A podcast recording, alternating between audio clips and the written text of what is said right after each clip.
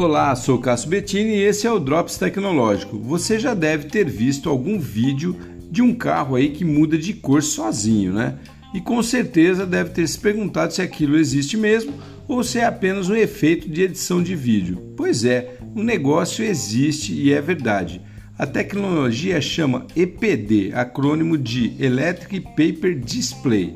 É uma tecnologia que utiliza uma película eletroforética, isso mesmo, composta de micro, muito micro partículas brancas, pretas e coloridas, conhecida em artes como RGB, que reagem a estímulos elétricos e mudam de cor quando acionadas. O projeto foi desenvolvido pela alemã BMW e permite que o usuário defina qual a cor quer que seu carro tenha de acordo com a ocasião. Olha só que louco isso, né? Mas é bem bacana. O único problema deve ser na hora de achar o funileiro certo para consertar um amassadinho. Ou seria um artista digital? Vai saber. Sou Cássio Bettini compartilhando temas sobre tecnologia, inovação e comportamento. Até o próximo.